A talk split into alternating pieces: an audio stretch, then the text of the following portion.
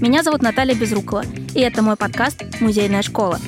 Профессионалы практики, которые работают в музеях, расскажут вам о повседневной сущности своей работы, ее специфике и, возможно, даже поделятся профессиональными секретами. Если вы горите желанием работать в музее, но пока не знаете, чем именно хотите заниматься, этот подкаст точно для вас. Ну а если вы уже состоявшийся специалист, уверена, вам будет интересно послушать коллег. Вы можете написать мне на почту, указанную в контактах, и стать новым героем подкаста. Спасибо, что слушаете. Поехали! Здравствуйте, дорогие слушатели! Сегодня у нас в гостях культуролог, лектор по истории искусства, экскурсовод Музея русского импрессионизма Наталья Никулина. Наташа, здравствуй! Здравствуй, Наташа. Нам так повезло, что у нас одинаковые имена, и мы как будто бы приветствуем не только друг друга, но и себя немного. Наташа, расскажи, пожалуйста, про свое образование и начало работы в музее. Дело в том, что я оканчивала факультет права в НИУФШЕ и уже на последних курсах задумалась о том, чтобы перепрофилироваться, потому что в библиотеках, в музеях я проводила много времени, и мне это очень нравилось. Я думала, что можно с этим сделать. В итоге я поступила в магистратуру в МГУ на культурологию на факультете иностранных языков и регионоведения и стала постепенно вливаться в эту область. Но до поступления именно в магистратуру у меня был был еще небольшой опыт начального уровня, когда а, я проходила стажировку в гараже, чем только не занималась в это время. И затем, а, мне кажется, пару недель работала смотрителем в музее, современного искусства и поняла, что работа смотрителем это точно не мое, и для того, чтобы идти дальше, мне нужно получить образование. В 2016 году я поступила в МГУ, и в то же время нам предложили пройти стажировку в Музей русского импрессионизма. А, музей только открылся, свежий, новый, он до сих пор остается таким. И я попала в новую область, мне очень хотелось работать в музее. И для меня еще интересно было не только проходить стажировки, но и пробовать э, себя в именно в профессиональной области, то есть зарабатывать деньги, потому что я трачу время, получаю образование, то есть все мне казалось логично. И появилась такая возможность, набирал музей тогда внештатных экскурсоводов. Я была а, в начале своего экскурсионного пути, с перерывами получается пять лет, можно посчитать, э, то время, когда я занималась экскурсиями. И в этом музее, и еще в других местах, и, в принципе, не только в музеях. Я пробовала разное, чтобы понять, э, куда идти дальше. Так что мне повезло в 2016 году э, поступить на факультет и получить эту возможность попробовать себя не только в музее, но и в роли экскурсовода. А я тогда еще не понимала, что мне очень нравится взаимодействовать с людьми, рассказывать им о разном, о выставках, об искусстве. И в итоге сейчас я оглядываюсь э, на это время и понимаю, что это был правильный путь. Ну вот с одной стороны, да, мне очень важно рассказывать людям об интересных э, событиях, об интересных историях, и я не могу все время только лишь сидеть в архиве, условно говоря, или в библиотеке. Мне эту информацию нужно куда-то передать, мне нужно ее транслировать. И без этой трансляции я точно не вижу будущее. Какое образование должно быть у экскурсовода? Как ты считаешь, э, это должно быть обязательно классическое гуманитарное образование или нет? Все зависит от вида экскурсий. Мы можем пойти по музейным экскурсиям или городским. И здесь э, важное разделение, потому что для городских экскурсий, для пеших, для автобусных экскурсий нужна аккредитация. Для этого проходишь обучение, получаешь аккредитацию и право на протяжении нескольких лет водить людей по интересным для тебя местам. Для музейных экскурсий требуется время, потому что подобные вакансии редко располагаются располагаются в открытом доступе. Здесь можно обратиться к знакомым, которые работают в музеях, которые вам интересны. И так произошло в моем случае. Кстати, мне очень интересно было на первых этапах особенно узнавать истории людей, как они попадали в музей, чем они поначалу занимались. И спустя время эти люди занимали уже высокие должности, были кураторами, возглавляли музей. И мне кажется, Это супер интересная тема тоже для обсуждения. Итак, для музейных экскурсий требуется прежде всего выбрать направление. Если говорить об искусстве, та сфера, которая мне ближе, то, безусловно, здесь должен быть определенный бэкграунд. Здесь нужно разбираться одновременно в разных эпохах, в стилях, направлениях и донести эту информацию в сжатом виде, может быть, растянуть ее на 15, на 30 минут. То есть должна быть вариативность. И эту вариативность еще нужно держать в голове. Что касается образования, я много слышала истории о том, как городские экскурсоводы перепрофилировались, и у них зачастую было даже не гуманитарное образование, а именно техническое. Это позволяет им а, набрать широкий кругозор и как-то иначе, может быть, с необычного ракурса посмотреть на привычную архитектуру. Так что я не могу назвать это недостатком. Тем более интересы у людей всегда разные, у, у тех, у кого они есть. И что касается музейных экскурсий, то здесь э, с техническим образованием, наверное, будет очень сложно. Ну, только если говорить о политехническом музее, то да, конечно, нужен именно такой бэкграунд, по моему мнению. Но если говорить, опять же, об этих музеях с изобразительным искусством, то скорее нужно быть искусствоведом, культурологом. И здесь очень забавно, что э, я по профессии культуролог, но меня всегда упорно называют искусствоведом. И я не знаю, как к этому относиться, потому что я культуролог, я проходила где-то другие дисциплины, но при этом искусствоведческий бэкграунд, искусствоведческий профессиональный опыт для меня он первичен. Но это, опять же, область, которую я дорабатывала сама. Наташ, а в музеях встречается еще такой специалист, как медиатор. Вот э, в чем отличие работы медиатора от экскурсовода? Я не работала медиатором на выставках, могу только предполагать, как они взаимодействуют с посетителями. И, на мой взгляд, медиаторы находятся на месте постоянно. Хотя и экскурсоводы во многих заведениях тоже находятся на месте постоянно, проводят потоковые экскурсии, как я называю. Вот, например, если вспомнить э, дворцы под Петербургом, там экскурсии идут на потоки, и рассчитывать на индивидуальный подход в групповой экскурсии уж точно не приходится. На этой неделе был случай, когда после моей экскурсии ко мне подошла медиатор из ГС-2 и похвалила мою работу за то, что я работала вместе с людьми, которым кажется, не все было интересно. То есть они ходили, хаотично разбредались по экспозиции, но при этом могли слушать. Но слушали они меня или нет, я не знаю, как ответить на этот вопрос. И она рассказала, что медиаторы находятся а, в пространстве музейном и могут рассказать какую-то часть истории. То есть им не обязательно проводить полноценную экскурсию. И, возможно, медиаторы сосредоточены на частях логичных, которые могут эм, в итоге сложить приятный пользовательский опыт, если уж мы об этом заговорили. А экскурсия — это цельный рассказ.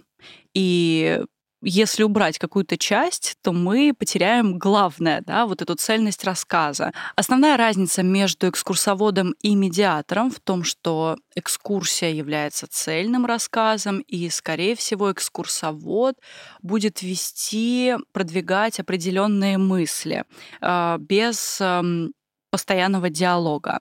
В то же время медиатор, по идее, вступает с вами в диалог и ориентируется на ваши вопросы, на вашу реакцию, чтобы затем выстроить свой рассказ интересным именно для вас.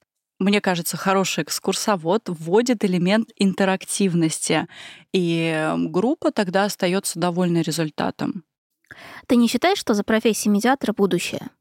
Сейчас э, я видела только одно, пожалуй, место, где требуются медиаторы, а экскурсоводы требуются в разные места, кстати, не только в музее, но это уже другая история.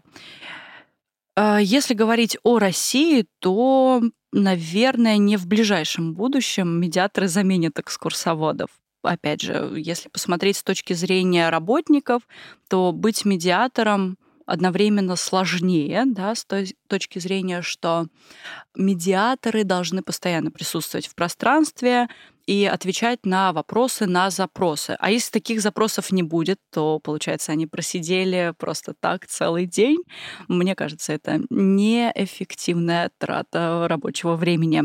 Наташ, ну на самом деле э, с тем, что ты сказала, что медиаторы должны постоянно присутствовать на рабочем месте, а экскурсоводы нет, а, я, наверное, не соглашусь. А, я довольно непродолжительное время работала в одном из московских музеев начальником экскурсионного отдела. И вот у нас экскурсоводы должны находиться в музее постоянно.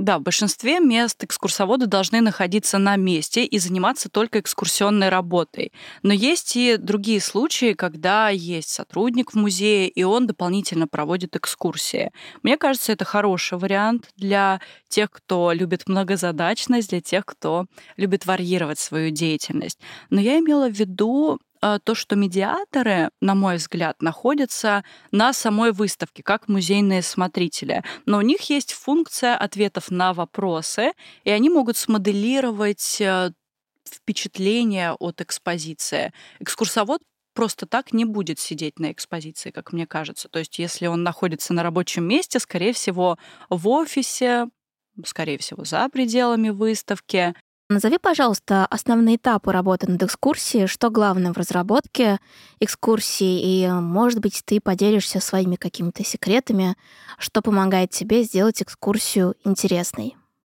Я выделяю несколько этапов. Первый — это работа с материалами и текстом.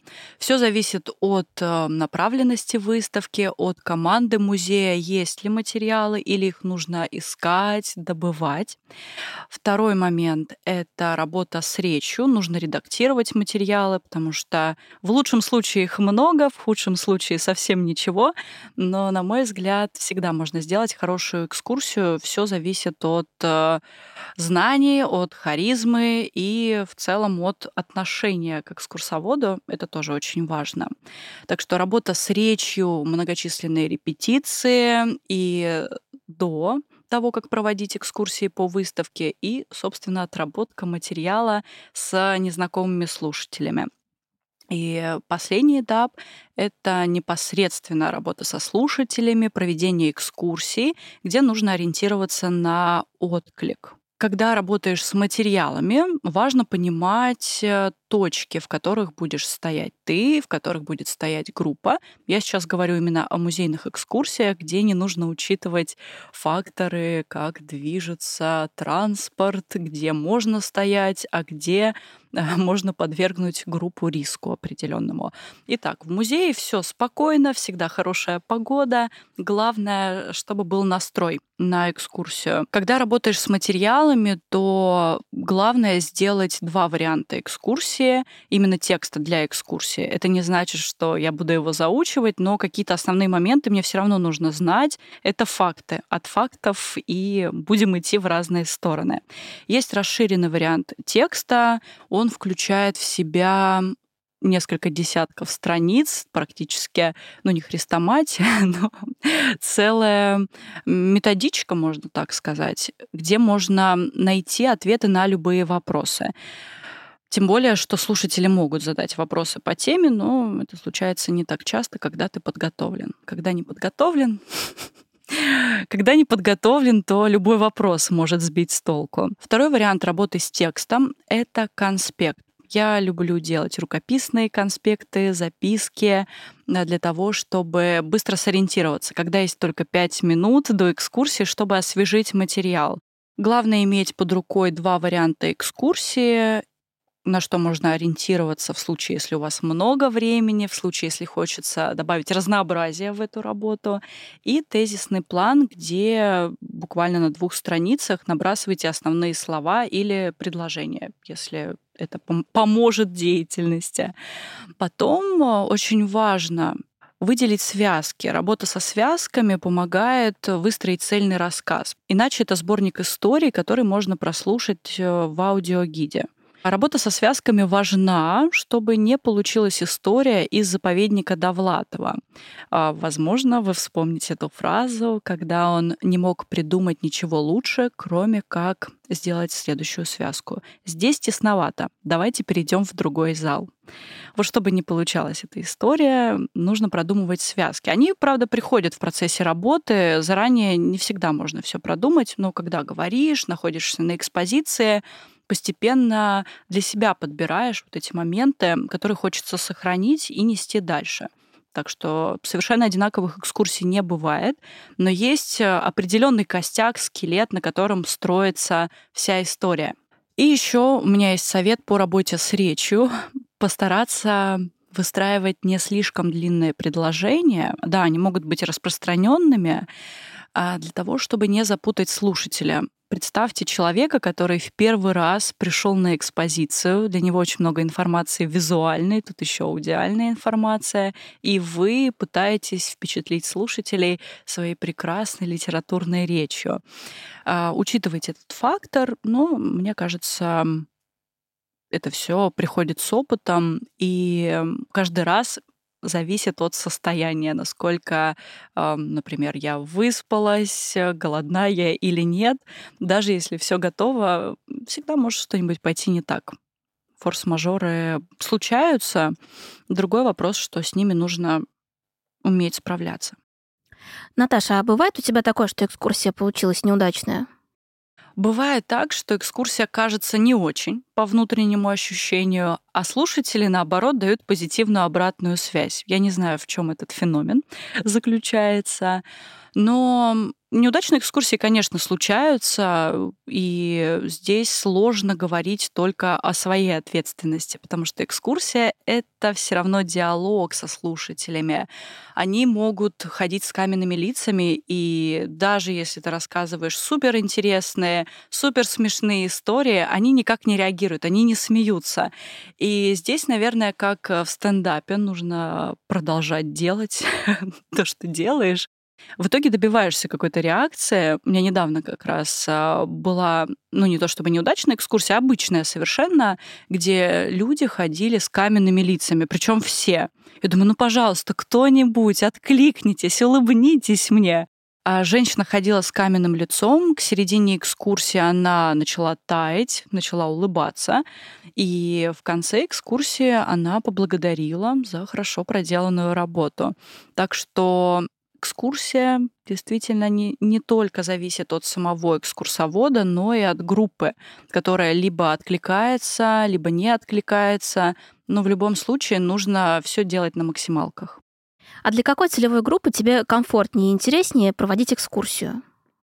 Самое главное, чтобы человек был заинтересованным, и возраст здесь не важен. У меня были группы абсолютно разных возрастов. А, мне вспоминается группа второклассников, которая была у меня в Институте русского реалистического искусства. Возможно, это была одна из первых экскурсий для детей.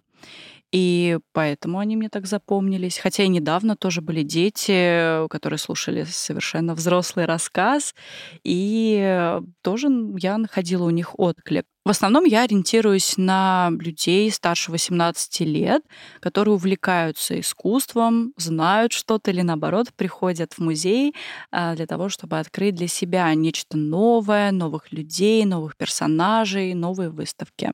Мне также запомнились группы старшего возраста, которые в большом количестве приходили в несколько музеев.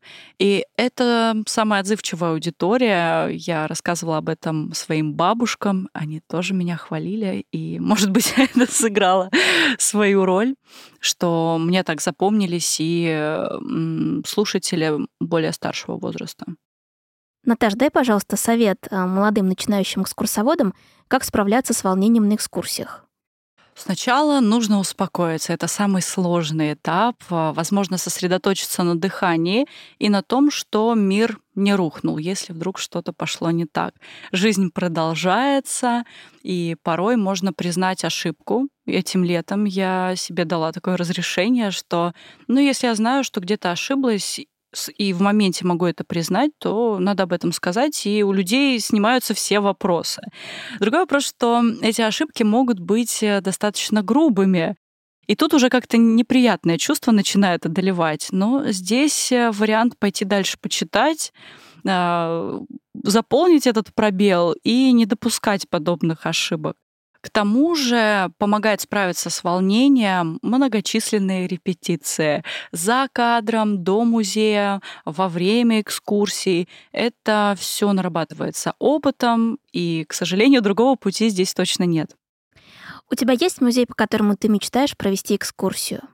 У меня есть целый список музеев и в России, и за рубежом. Если говорить о русском искусстве, то, конечно, об этом хотелось бы рассказывать в Третьяковской галерее или в Русском музее. Петербург меня манит, потому что третий музей — это Эрмитаж, а точнее экспозиция главного штаба Эрмитажа с импрессионистами, постимпрессионистами, с теми направлениями, которые были актуальны на рубеже XIX и XX веков. Петербург меня манит, я его люблю, так что Петербург, жди меня когда-нибудь. А зарубежные музеи какие? Если продолжать говорить об импрессионистах, то это музей Арсе. Также музей современного искусства в Нью-Йорке, потому что он показывает, как менялось искусство в 20 веке. И музей Гугенхайма тоже находится в Нью-Йорке, потому что Нью-Йорк для меня — это одно из тех мест, на которые стоит ориентироваться. Музеи там потрясающие. И мне кажется, здорово быть причастной к развитию таких крупных проектов. Ну что ж, впечатляющие списки. Надеюсь, что тебе удастся в том или ином виде притворить это в жизнь. Наташа, постоянный вопрос моего подкаста. Что ты хочешь спросить у меня? Наташа, а с кем бы ты хотела познакомиться из музейной среды или арт-сферы в целом? А мы говорим только о ныне живущих людях? Если хочешь, э, можем э, не ограничиваться. Тогда я бы назвала Бориса Николаевича Терновца. Это бессменный директор Музея нового западного искусства. Я о нем написал пару статей. Думаю, что нашла бы, о чем его спросить. Наташа, спасибо тебе за сегодняшний разговор. У нас в гостях была культуролог, лектор по истории искусства, экскурсовод Музея русского импрессионизма Наталья Никулина. Наташа, спасибо, что пригласила меня на этот подкаст. Мне было очень интересно поговорить с тобой в эфире и за кадром.